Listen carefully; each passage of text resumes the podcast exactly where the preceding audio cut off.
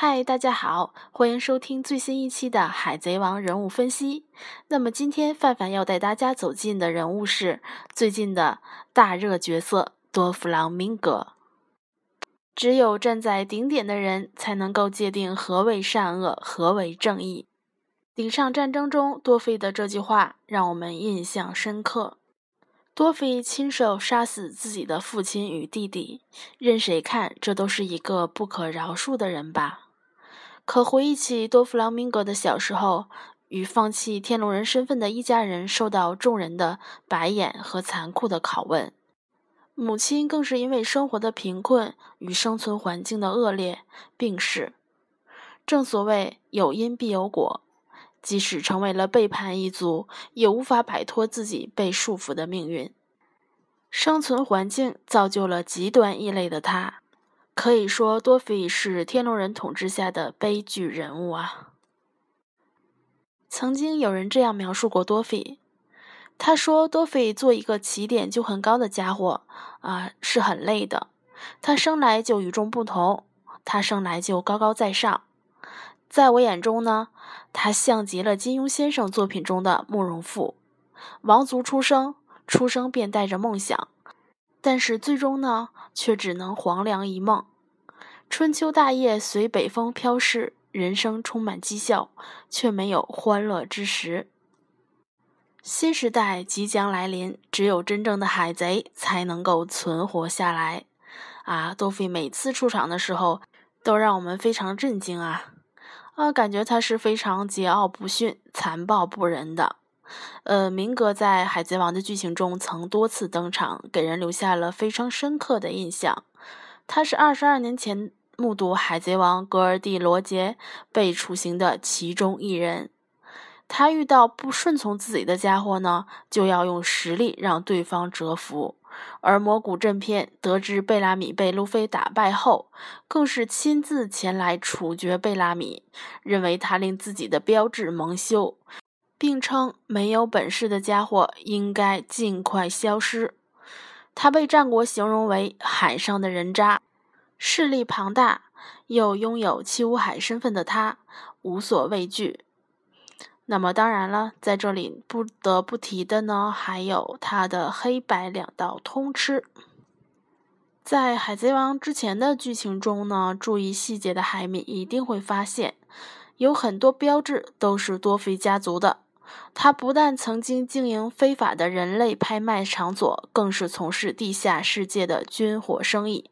虽然成为了七武海之一，但是这也丝毫不妨碍他将凯撒生产的人造果实卖给四皇凯多，可谓是黑白两道通吃啊！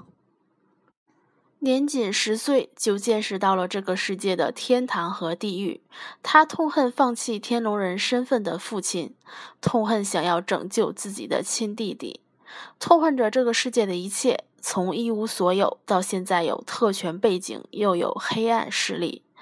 就像他所说：“我所经历的人生和你们是完全不同级别的。”啊！记得当时他还对路飞和罗说：“老子可没空陪你们在这玩过家家呀！”当时真的感觉他是阅历丰富呀。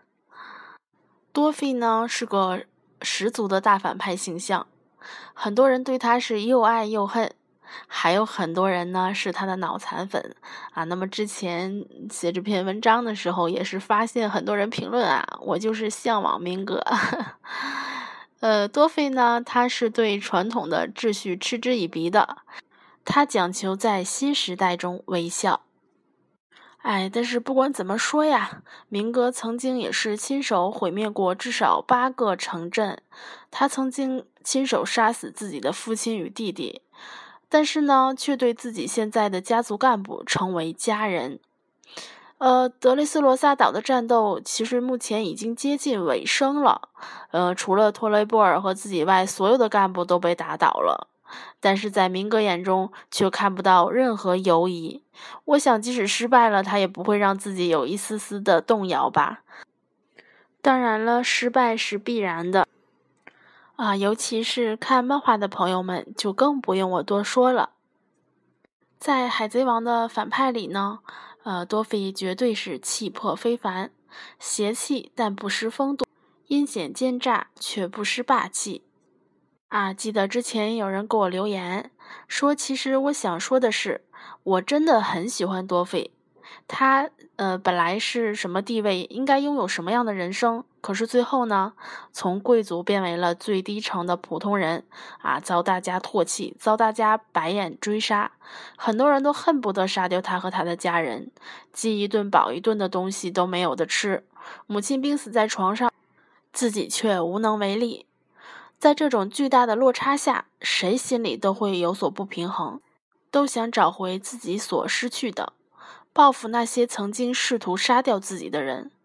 我觉得这是很正常的，谁做成的大事不用点手段呢？想想越王勾践，用的手段还少吗？只不过最后他成功了而已。所以，我们以他为典范，其实就是胜者为王，败者为寇。啊！我不信人都是那么心地善良的，不管什么事都能原谅他人。人就是有七情六欲、爱恨情仇的，这才是正常的。所以我很喜欢这个人物。啊，那么他的这番评论，我看着，呃，觉得还真是。其实每个人都有自己所追求的东西，每个人都有自己的想法。很多人的国家因为多菲的残暴而毁灭。很多人的家庭也因为他的恶行而破碎，但他的人生又好到哪里了呢？我们不会同情他，更不会向往他，因为这些对他来说都是最大的耻辱。如果有一天他能幡然醒悟的话，最好不过；如果不是，但那又怎样呢？自己选择的人生就是要坚持到底。啊，那么感谢大家的收听。本期的《海贼王》人物分析到此结束了啊！如果您也有对多菲的独特看法，就请给我留言吧。那么下期见喽，拜拜。